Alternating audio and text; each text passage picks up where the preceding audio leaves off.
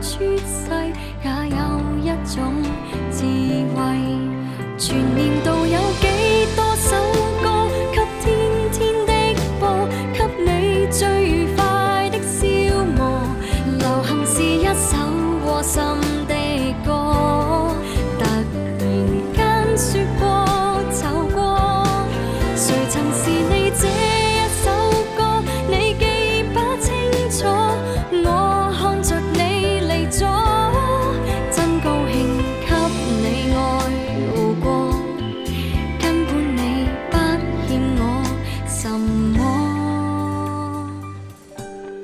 喜帖街也，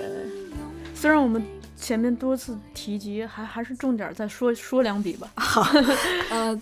喜帖街就是我刚才跟你说的，可能香港乐坛最后目前为止啊最后一个传奇。它它其实就是讲的香港的一条老街，叫利东街。这条街呢，它是专门贩卖喜喜事喜帖，对喜帖什么结婚用品啊，嗯就是嗯。一条可能是很多老香港人会有记忆的一条街，嗯而且也承载了一些很美好的祝福嘛，因为是喜事嘛 什么的，所以，所以他就会有一个别称叫喜帖街。嗯嗯，这首歌呢，它其实往深一点，呃，往往浅一点讲，它它是讲的是说你要搬搬离这条街了，你会有不舍，你会有各种各种回忆的把你牵绊住的东西，呃，甚至包括你你有情歌的部分在里边儿，但是呢，他可能再往深一点，他就是讲一个香港的保育保育运动嘛，就是会保护一些老旧的文化，嗯文化的东西，因为香港对这种东西还挺挺在意的。嗯呃，再往深一些，其实我觉得黄文还是讲人生，嗯，就是不是最后一句，请放下手里那琐事，好吗？就是钥匙嘛。对，就是他其实可能劝的就是整体，我觉得是有点悲观，就是嗯你你没有办法去改变很多变迁的到来，嗯你还不如就是索性就是让他去吧，洒脱一点。嗯，请放下手上那把哎，钥匙。又回到这个姿态要好看上了。对哦，对对，也是也是，就是说你不要去太过于，嗯，我不知道这种劝慰他是出于出于事已至此只能这样，还是说我我想保持的是一个做人的一个变通，嗯，就是这个其实我一直没有在这首歌里面嗯。理得太清楚，嗯。但是它最终的一个结果就是放下那些你不能改变的东西，嗯。你去呃更加更加去心悦诚服的吧，去接受那种新新的对生活。对对对对新的生活。然后这个是让我想到，就咱们刚才也聊到，就说有的人怕老这个事儿啊，嗯就其实这呃结合这个一个时代的老去，这个本质上是一个事儿。对对，就我我刚才也是咱们俩聊天天儿的时候，我就在想，为什么有的人不是有的人是为什么我们大部分人都怕老呢？就在想，是不是因为就是说老某种程度上意味着他的下一阶段是死亡，是逝嗯去，对对对，而那我们对再深究一点，我们对死亡的恐惧是什么呢？是不是是害怕害怕存在，就是存在这个东西被结束了，就是嗯，你的存在是已经被湮灭灭了，就是之前不是那个电影就是嘛，就是一个人他其实是有两两种死亡，嗯一种是生理上的死亡，就是医生宣布你离去的那一嗯刻；另一个死亡是社会学概念的那种就死亡。大家都把你忘了，对，就是你周围的亲人也好，你你你的朋友也好，你的你的列祖 列宗也好，嗯后后后世后世后代也好，嗯他们彻底把你忘了的时候，那是第二次死亡。对死亡。所以这个再扣回就我们刚才讲的精神上的父亲这个事情上，就我 今天一直在强调，就是说艺术这个艺术或者宗教、哲学这些事情的伟大之处，是因为就是他们首先是非物质的，嗯，对对对，从内容它不会漫画。对，从内容层面判断它是非物质的。尽管音乐它需要负载到流量或者是 CD、哦黑胶这种这种载载体，但它从内容上判断它是非物质的文化。然后这个东西它其实是，呃，只要有人记得，只要这个遗产有人继承，就是它就会不会灭亡，就会一直存在下去。对，你想梵高他自己在生的时候那么凄凉的身世，但是后世一直到这么多年还有这么多人记得。虽然这是一些哀荣啊，就是跟他本人已经无关了，但是但是对于整个世界性的大大眼光去看这个事情的时候，你会觉得这是这是一种幸运，因为嗯，不是每个人嗯不是每个人都有这份这份荣耀的，嗯对。从这个层面讲，我就我就我羡慕艺术家或者文学家们的地方在于，就是啊，不管他们在他们所所仅有的一生遭遇了什么，但至少他们把这些遭遇化解成了一个可以永世流传的作品出来，然后就觉得。那证明他们的存在感才是真正的强大呀！是有精神的力量是最最最最重要的。就你想，呃，上下五千年这么多人，其实大部分人在地球上面活着一那就是沧海一粟啊！沧海一粟，然后你是没有办法留下任何东西的，你可能就是一个什么都不是的，就是过来走了一遭，对啊，你最后什么都没有留下。大部分人都是啊，就是绝大多数多数人都这样。但是有一些有一些人，他可以让他的生，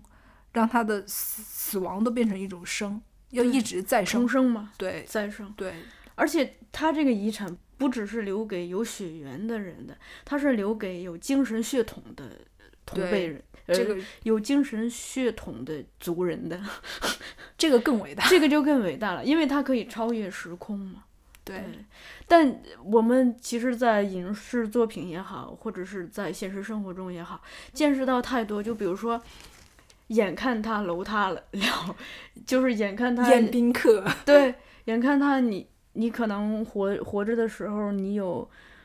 呃 N 处房产，但当你眼睛一闭的时候，真的是一切都全部身不由己的任人瓜分。对对对，最终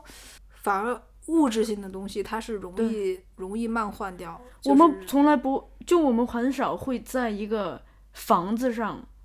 署名说这是谁的房子，对对对但是我们会在一个建筑上署名说这是谁设计的，以及会在一个作品中署名说这是谁创作的。对就是这就是我我其实我我是一个还挺喜欢到处走的人，嗯然后我其实每到一个地方，我最喜欢的就是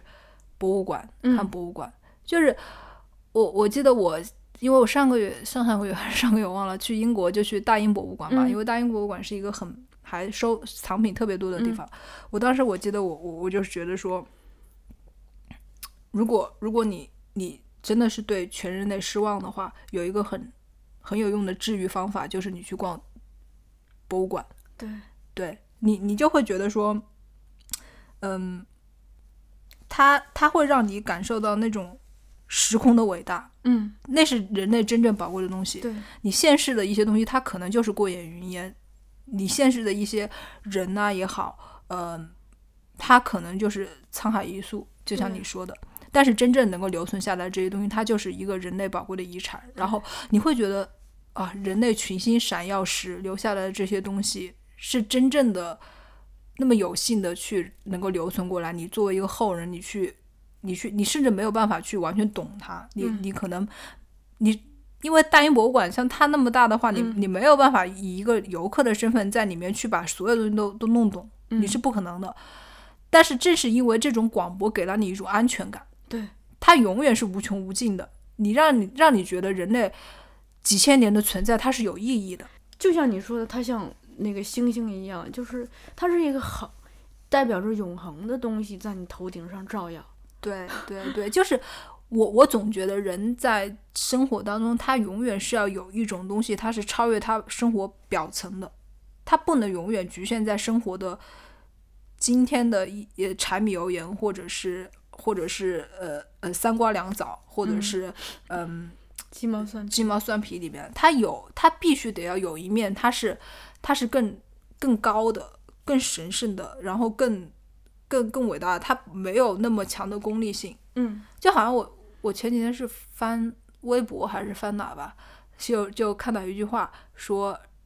人啊，只有在抬头看向星辰的时候，才像一个人。嗯 对，就是你你你永远是为活着、为生计、为为你想要拥有的那些财富物质去、嗯去躬身、去劳作的时候，你其实是被生活困住的。但是但是你抬头去看的时候，你你你会觉得，因为某一种广播，你会感到自己的渺小，但是那种渺小其实是一种安全感，是一种伟大。嗯你会找到你，就像你说的，就是精神上的父亲啊，或者是精神上的血统也好，嗯，它这种东西是会让你变得辽阔，对，而而不会是局限在小我之中。今生今世。人 拥有对人不能只拥有今生今世嘛，对他还要更拥有一个更庞大的世界。对，对，所以就嗯，如果说你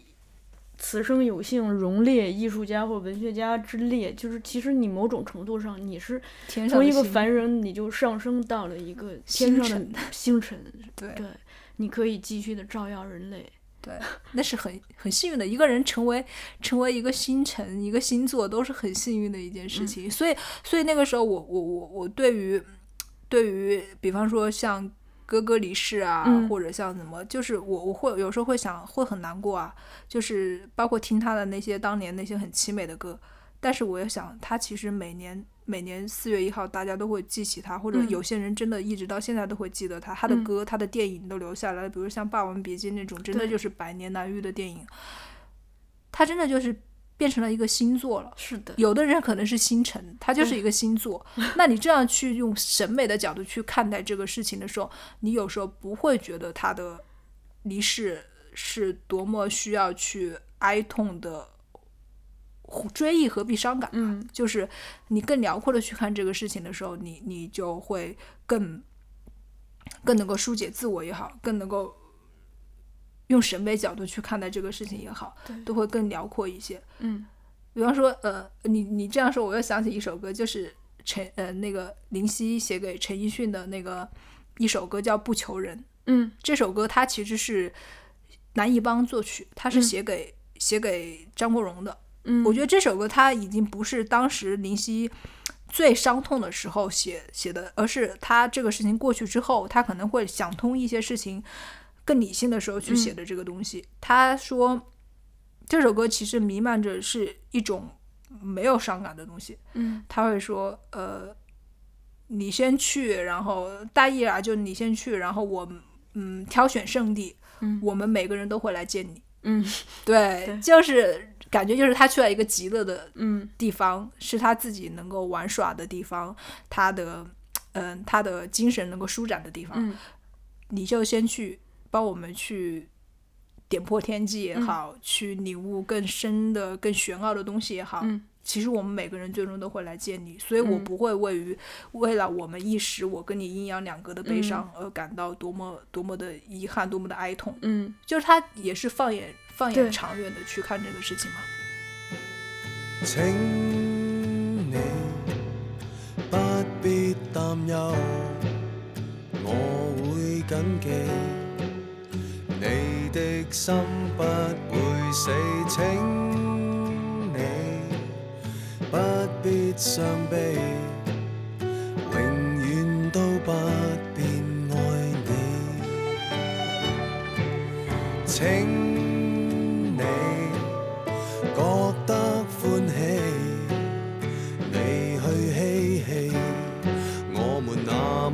傷悲。唔請你放心別離，我的心早載滿你。踏破多少芳草，渡過幾多里旅途。想知道今天你過得多好，没求過你，你走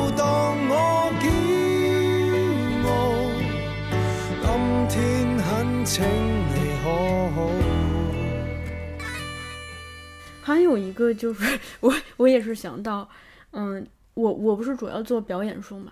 就我们一些表演书中会提到一些，就是他因为在嗯。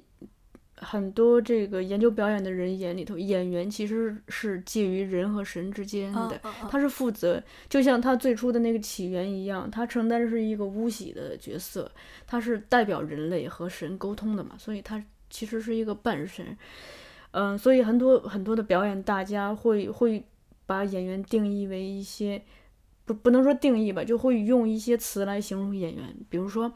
精神的贵族，或者说。呃，有的人说他是一个演员，你可能在日常生活中与常人无异，但是你一定有会有高贵的精神世界，你是有一个高层次的自我。我在想这个事情啊，就说，嗯，这个东西它是一个隐形的财富，你看不到，因为你，你可能就是有没有它，你都得在生活中生活的鸡毛蒜皮和这个 柴米油盐。柴米油盐中去去烦恼去什么，但是你拥有了那个东西，你就不会仅仅停留于此。我印象中比较深的，就是说我经常去逛美术馆，然后美术馆我有一次看到一个人是在，嗯，文革下放期间，下放乡下期间，他一边在劳动，一边会在画画，他是一个画家嘛，而且他会把这些画。呃，寄回家里头跟他的妻子和小孩儿来交流，然后我看着他在文革中一边劳动一边画的那些画，我就会觉得，嗯，怎么说呢？至少可能在那个时刻，画画这件事本身让他在这种政治的灾难中获得一时的内心的宽慰吧。另一个就说站在历史的长河来看，他在即使在遭遇那样子的一个，那是整个社会的灾难嘛。在那样一个困境中，他依然有所寄托，而他的这个寄托，当这个灾难一旦结束的时候，他的这个寄托就是，就是昨日的积累，就有助于他今天变成一个更更有力量的画家。人人确实是需要有寄托，对，否则啊，浮世浮世那么虚无，你你你哪一点能够抓得住呢？对，一个是一个是，就是说我们在日常生活中的这种天灾人祸的这种打击；另一个就是，的确在历史的长河中，有一些我们自己预料不到的东西可能会降临到每个人的头上。那在这个时候，大家都需要需要一个东西来支撑自己活下去。这就是我当时其实。呃，聊到就是突然想起来，我当时其实看《泰坦尼克号》，有一段时间不是重映嘛？因为小时候你就是把它当一个凄美的爱情故事看。后来我我发现是我我最我看哭了的一个点，就是我重看的时候，长大了之后重看吗？不是，是那个时候所有人都在逃难的时候，船已经整个倾斜的时候，就是那个音乐，那个小提琴手还非常镇定。对对对对对，那个时候我就想想到了，还然后还有人在祷告，对，那个牧师带的那人祷告。我当时就想到，哎，就是人有信仰，真的是一件很伟大的事情。虽然我是一个没有宗教信仰的人，这信仰不等于宗教信仰啊。对对对，精神信仰也 算。对，就是他，我当时的那种感觉就是特别特别的震撼，就是觉得说，在那种情况下，一个人他的精神有所寄托、有所信仰的话，他是可以战胜慌乱、战胜生死的。嗯，对，嗯。包括我后来会会想到说，嗯，有一些有一些地方可能相对来说比较落后的那种国家哈，他们其实信仰会特别的特别的更强大，可能他今生他是受苦的，但是他会把这个苦化为说神对我的考验，然后把希望去寄托到来世，嗯，对，就今生我都是在累积，然后我来生会有福报，这种东西。他，你说这个东西，我们从唯物的角度来看，它，它其实是一个自我安慰的一个东西嘛。但是有些人他真的信的话，其实他这种东西对他来说，自己对他自己来说是一个超脱。我个人觉得，就是我们我们周围的人，或者我们整个整个国家的人，他其实缺少信仰，不管是你所说的精神信仰，还是所谓的宗教信仰，就是他他没因为没有信仰就没有敬畏。敬畏这个东西非常非常重要。你敬畏一个东西的时候，你是你是会有很多的禁忌，你是会有保持很多的高尚的、你会有自发的，对你会有戒律，因为你知道，就是可能冥冥之中有一个神明也好，或者是什么也好，在在观察你。对，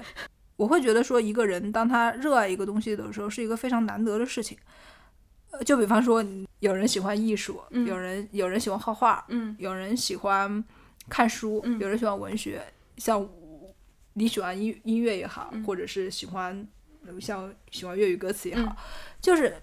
热爱这个东西嘛。我我觉得有一个很重要的标准是，哪怕是一个最聪明的人，他也愿意去下最笨的功夫。嗯，这个就是就是就是一个你判断你是不是热爱这个东西的东西的一个东西，呃，一个标准。嗯，呃，对，呃，一个参照吧，标准的标准有点有点有点绝对，就是一个参照。对，就比方说，我我觉得一个人他只要是热爱某种东西的时候，他是会有敬畏感的。他，所以他是那个在至少在那一个瞬间，他的身上是有神性的光辉在闪耀的。对对，而且包括我一直在想啊，一个人他觉得在某些方面他深感自己的浅薄，嗯其实真的就是来自于他在渊博这条路上面的一个跋涉。嗯你你反而是那种没有这种向上追求的人，他会觉得说感到特别容易感到满足。嗯满足是来自于李海鹏说的吧？这句话是缺乏远见的人就会特别容易满足。嗯对，就是，反正我是觉得你任何事情保持一个谦卑、一个敬畏感、一个永远永远把自己放的稍微低一点的时低一点的状态的时候，是是是一个挺好的状态。嗯，就是哎呀，反正咱们也已已经扯偏了，我就再稍微再偏一点儿。那个，嗯，陈坤和周迅他们不是弄了一个山下学堂吗？嗯，他们的第一节课是擦地板，跪下来擦地板。你你想象一下这个动作，其实富有仪式感。啊，因为那个今日的地板是明日的教室，也是后天的舞台。你跪下来，你先跪下来，保持谦卑的姿势来擦拭这个。擦拭这个动作本来就很佛理了啊，就是嗯很佛性的，对，就所有的这些，然后再再想他为什么叫山下学堂，就他当时他这个一出来，我当时充满了好奇，我就问他们，我说你们知不知道《易经》中有一个卦叫乾卦，上边是地大地，下边是山，就代表你拥有一座山，但是你把它藏在了地底下。嗯嗯然后他们特别开心，他说，终于有一个人就是懂这个寓意了，因为很多人问说，你这是不是跟山下智久有关系，还是说你们的学校在山山底下呢？对，就是他，你看他的起点也是谦卑，对，但我们这个社会就是现在可能很大的一个问题，就是大家缺少这种敬畏心和谦卑心。都很膨胀。对，就是会总会太自信了。对，嗯，咱们扯扯了扯了真挺远的。咱们再扯回来。好，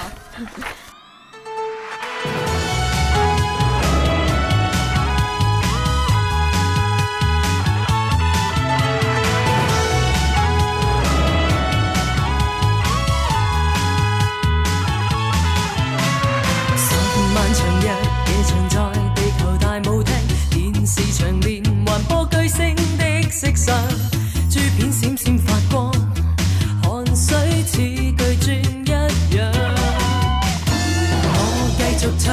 续唱，脱下皮草继续唱，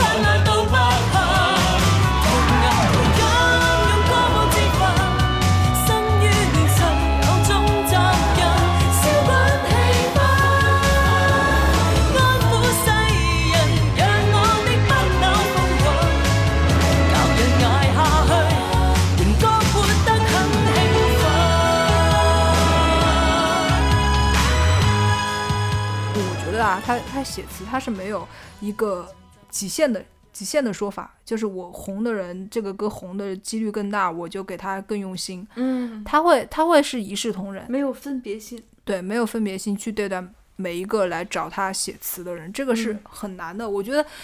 我觉得反而是他对写歌词这件事有敬畏心。嗯，对，这其实就绕回咱们之前说的，就他他想保证他的每一个出品都是他真的不是敷衍，不是嗯交差的那种。嗯其实做到他这个位位子的话，其实可以出一些水货，对对。但是他，嗯，我觉得他是尽量做到能够保持这种路。这种这种东西，虽然他平常展现的是他不怎么用功嗯哈，但是我是觉得他其实，在真正需要他自己去守住他自己热爱的这个歌词歌词的东西的时候，他还是一个非常非常值得我们去学习他身上那种那种精神的一个人。这个其实很双子了，就是说，一边表现出我不在乎，我我其实我很在乎其实很在乎，就跟那个咱们上学时候不是经常遇到那种，就是说啊，我今天又没学习，我没复习，没复习啊，结果一考试你就发现只有你没复习。对，嗯，我想我就那我就提几首我比较喜嗯欢的他给新人写的歌吧。一个是郑欣宜的那个女神，嗯，大家都知道，就是嗯，因为郑欣宜她不属于传统意义上的美女，嗯，对她，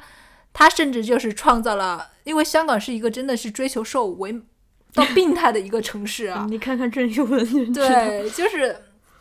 不是之前那个那个港片呃港剧里面是自自嘲吧，继续。就是香港是 A 杯之城嘛，哦，就是所所以才诞生了 My Little Airport。呃，对对对对对对对，就是它整个就是要瘦如钢板的那种、嗯那种体型是他们的一个审美的一个嗯标准。你包括你像看容祖儿的演唱会，真的嗯也是属于那种瘦的跟钢条一样的那嗯种，而且香港人他们好像。特别特别追求这种东西，可能好像我觉得郑秀文是引领了这种风潮的。哦，对然后，嗯，他黄伟文不是还逗趣说，可能我跟郑希怡两个人是唯一去红馆不需要减肥的歌、歌的的登台的表演的人嘛。好，他其实就给他，嗯，这首《女神》就是他，其实就是讲的那种我我我你们觉得的美就是真的美嘛，是、嗯就是世俗觉得的美就是真的美嘛。我的美其实是你看不到的，嗯也是那种黄伟文典型的黄伟文式的骄傲。对对对，所以呃，这又让我想到黄伟文他自己就是写服装的那个那个那个道理啊，其实是相通的。他说，天生不是 model。不代表放弃表演的时装，嗯我们还有想象力，可以发明自己的时装穿法，甚至发明自己的审美标准。对，其实也是这个这个这个道理。然后这个关于这首歌呢，其实它背后还是也有一个还挺挺挺挺动人的故事，就是黄晓文其实这首歌是鲍文，又他回忆起他二十年前去参加一个电视的节目，经过重重关卡之后呢，到达摄影棚，当时他没有人没有人认识他，嗯而且他因为可能体型有点胖嘛，也是不是特别标准的英俊、英俊男子的那种形象嘛，所以他整个晚上都缩在那个角落里，就感到特别的特别的被孤立。是那个时候，沈殿霞特地绕道过来跟他去讲话，就把他一个本来瑟缩在角落里面的一个人打开了话匣子。嗯当他静下来的时候呢，发现其实不是因为沈殿霞很闲或者怎么样，嗯只不过是因为看到他坐在那里没人搭理，所以过来就是给他一点那种鼓励啊、或者温暖也好。其实就相当于是在那一秒，黄伟文他是觉得这个人情他是一定得要还的，嗯所以他就说能还给他沈殿霞本人当然是最好，嗯那给不了他，给他的家人也好，嗯，给不了他的家人，我给这个世界也好。嗯，对，其实这是一个还挺挺挺感人的你看，一个故其实事某种程度，但它又是一种遗传嘛啊，对呃对对遗产嘛，互相的这个某种东西在传递。对，这个让我想到一个事情是，你看我们出了一套书叫李翰祥写的叫《三十年细说从头》，细说从头。然后嗯，里头有提到梁家辉，嗯、当时李汉祥不是拍那个呃来大陆拍清宫戏什么的，不是找了梁家辉嘛？嗯好像是梁家辉那个时候是在落寞期还是怎么着，我记不太清了啊。总之是梁家辉认为他在那个时候有恩，李汉祥在那个时候有恩于他，所以后来。嗯，就李汉祥去世之后，就有一个人每年会固定的给李汉祥家寄寄支票，还是寄哦什么来着？哦哦就是梁家辉干的。哦，对对对，就是，嗯，我是觉得这种这种你在最难的时候突然得到了一点恩赐，就真的是挺挺挺感人的。而且这个一个小点，你可能无意间做的一个善举，一个小嗯点，它影响到一个人另一个人的一生，嗯，甚至是由他作为点再去传播给这个世界。对，其实这种传承也是非常美妙的。就黄伟文他自己也也有写过一个，他说我这个人当然是记仇的，你不记仇怎么能够报，哪有力气去报恩呢？嗯，对，就是其实也是传承了他一个整个人做人的一个风格。这个你看，就是其实他梁家辉也好，黄伟文也好，这个他的行为背后是他的价值观在支撑，就是他他还是很重视恩情这件事儿的。对，但是如果你的价值观是一个金钱主导的话，那呃，这个这个东西你不会，你不会去这样去计算，对啊，还是 高贵的人格作为底蕴去支撑这个这些行为的。对，对，望再仰望，谁又會像你像你高貴上殿堂？評判值大家一臉不爽，望任意望，權杖已在你在你手裏在發光，何用他欣赏你的好看？標準的審美觀跟你碰撞。控诉你未付俗世眼光，你既自然闪亮，没有说谎。为什么需要世人饶恕自信逼降？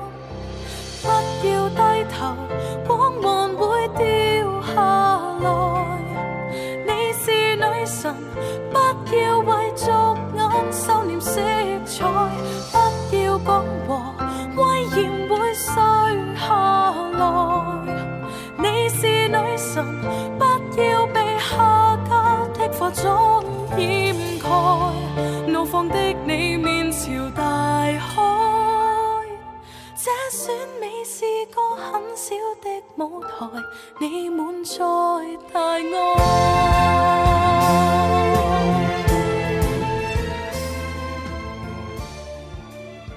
嗯、再有一首歌就呃比较更冷门了一点，就是一个新人叫严艺格。既然是新人，你把这三个字说一下吧，我怕大家不知道。呃，阎阎是阎罗王的阎，啊，呃，义是陈奕迅的义，格是 格子的格，嗯，就是格格，啊、对，格格的格。他他其实这首歌呢，我我注意到，其实先注意到，它其实也有两个版本，一个嗯粤语版，一个国语版。嗯，呃，我反倒觉得这首歌国语版会比较好。嗯嗯、它其实这首歌它的原名是叫《阎罗王》。哦，但是可能唱片公司会觉得这个名字不大不大吉利利，就改名了，改名嗯叫《今夜三更》。嗯，他这首歌呢，就是角度非常的刁钻，而且构思和整个很巧妙。他其实讲的也是一个非常传统的鸡汤，活在当下。他就是以呃这个唱歌的这个严小姐，嗯，作为一个她是一个死神，她会约定到说，我今夜三更会来找你。嗯啊、我即使找不到你，你你觉得你躲得过，但是我还会带走你最亲爱的家人或者朋友。他是整个是讲这首这样的这样的一个一个一个一个梗吧，就是让他铺了一个梗。他那他其实里面有一些有一些让你特别引发思考的东西，就是死神来了的那种思考啊，就是在你生命的最后一刻，你想要你想要对谁要要对谁说我爱你，有没有没有说出口的我爱你？第二段就换的是更更让我觉得一震的，就是你有没有没有没有说出口的我原谅你哦，啊、对，就是嗯，整个一个一个还蛮老生常谈的一个话题，话被他这样去说，就有一种心意在里边。嗯而且它里面还有一个京剧吧，就是而且黄伟文，我觉得他自己也很喜应该是很喜欢这个京剧，嗯就是在他的 ins 上面会单独把这个剧拿出来，就是巴黎，可能他比较喜欢巴黎这个城市，还有巴黎其实在他的在他的眼中会是一个。他不是说了嘛，就是相安无事，就代就是意味着每年都去一次巴黎，就意味着是相安无事嘛。嗯他他有一个金句就是有些美好不会等你，改天去巴黎，谁知改天没有巴黎。嗯，就是嗯，你可能会永远在推推推推诿说，嗯、我这个事情什么时候会去完成？嗯什么时候我我我等把这个事情做完了我就去，然后等把那个事情做完了我就去。但是你会发现，可能时间并不会给你太多的机会，你可能某一天等你意识到的时候，已经没有那个东西在等你了。嗯，对，这个这个歌其实大家可以去听一下，严艺格的声音也很好听，也很漂亮。突然下坠的升降机，粗心大意的某司机，不要说不吉利，祸福从来难预计。以前的风和日丽，问以前的太平盛世，事故发生之前，全是幸福小故事。要送孩子那个玩具，要带伴侣游夏威夷。说了没做的事，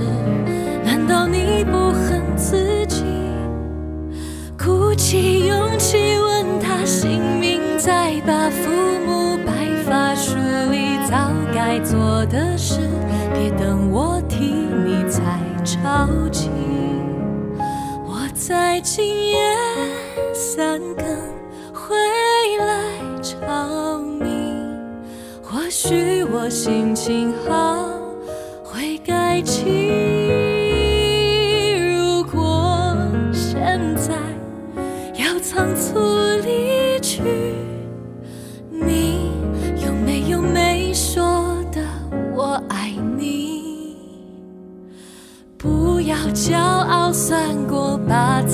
字，在新今年找不上你，我也可以带走你最爱的人代替。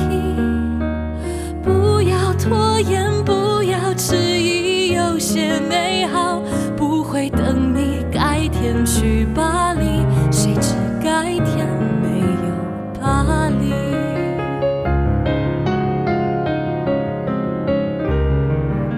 再就是刚才说的邓小乔的一个《巴勒》这首歌，嗯呃，也去 听一下，因为是属于近期我还蛮喜欢的嗯一首歌。讲的讲的就是那种我一定要快意恩仇，不要弄一些在痛苦发生的当下，不要弄一些特别特别婉婉转婉约的那种那种疏导的方式，而是直接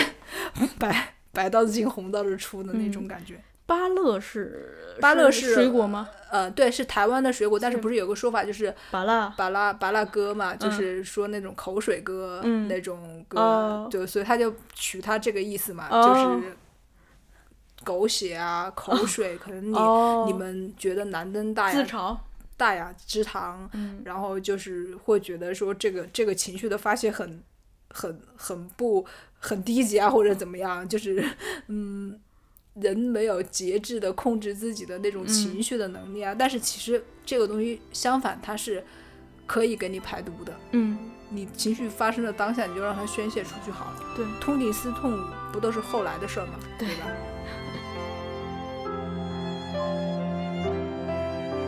来点一首俗气巴樂，誰敢笑我俗气，也有他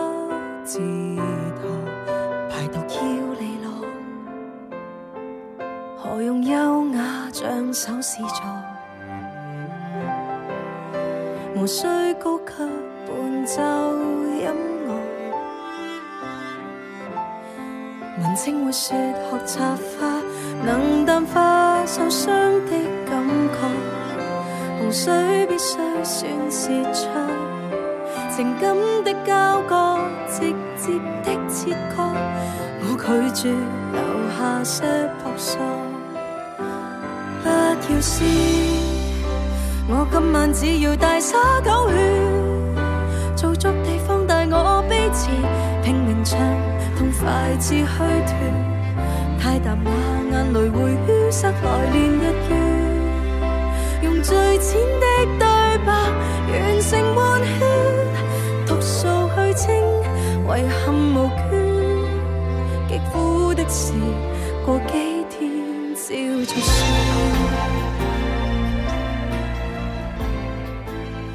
这里也是要说的一个，就是，嗯，其实我个人啊，就是我我我我我我个人是非常非常遗憾没有去那个黄伟文那个歌词演唱会的。啊，但是据说当时票真的是一票难求，据说因为巨星太多了，明星太多了。对对对，都已经都已经炒到了两万多了。哦，对，就是好像说有一场是应该是录影的那一场，嗯最后都已经差不多能够坐进来，都是花好几万去，哦而且我那个时候压根儿就没有意识到去抢票，嗯所以那个是还蛮遗憾的一件事情，而且。而且我觉得他不是说二零二零二二年还会再开吗？嗯每个十年有个十年之约，但是我觉得其实那个 timing 那个东西就是很很很重要，嗯就是你还是我刚才讲的刻舟求剑嘛，就是嗯你真的是要在那个点，而且那个点特别特别神奇，就是杨千嬅怀孕，然后陈奕迅腿伤了，对拄拐，还要再是有有的人就是那种心呃那种呃发福。然后再有人暴瘦，像卢巧音出来的时候，整个人暴瘦。嗯，呃，在有的人冰释前嫌，就是杨千嬅跟黄文的；对，呃有的人就狭路相逢，就是孤跟 祖儿。你想六个小时，六个小时，嗯，整个就是很神奇，你会觉得那个时时点是非常神奇的东西，就可一不可再。嗯你而且说句实话，就是你流行歌你听久了，你已经听的不是歌曲了，你反而是听的都是这些人和你自己加载在一、混融在一起的那种所谓的，甚至是经呃所谓的命运也好，甚至是命理对，都对对对，就是他的回忆这个东时间这个东西是会给你会会给你发酵的，对，就是你听的都不一样了。对，然后这个是我我我很很遗憾的一件事儿吧，但是嗯我还是会去抢二零二二年的票的，对，希望大家都能够抢到嘛。呃，最后我觉得黄晓雯的这个部分呢，也是用一句我很喜欢他说的一句话，也是我自己可以说是我自己给我自己的一个定的一个一个一个一个一个箴言吧，嗯就是嗯，高级穷一生追求的，无非就是这两个字，无论是品味上面的还是人格上面的，嗯就希望大家共勉之。对 姿态要好看。对，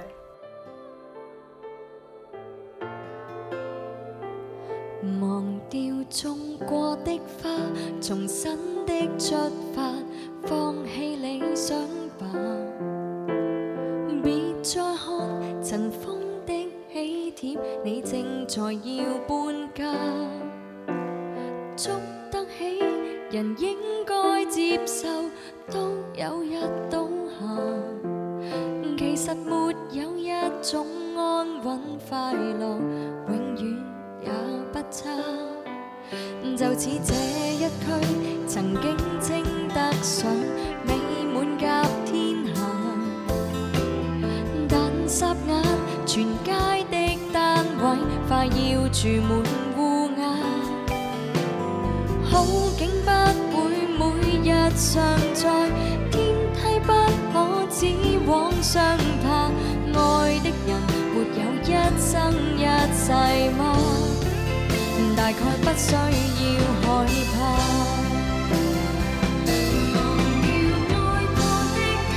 當初的喜帖金箔印着那位他，裱起婚紗照那道墙及一切美麗舊年华，明日同步插下。小餐台沙發雪櫃及兩份紅茶，温馨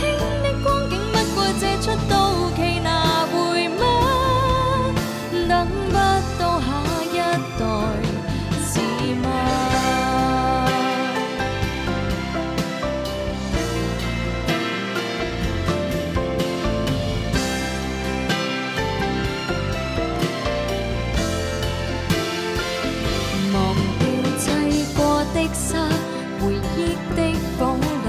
剎那已倒下。面對這焚起的荒土，你注定學會瀟灑。街砖不會拒絕磨蝕，將花不可幽禁落下。有感情就會一生一世嗎？又再惋惜有用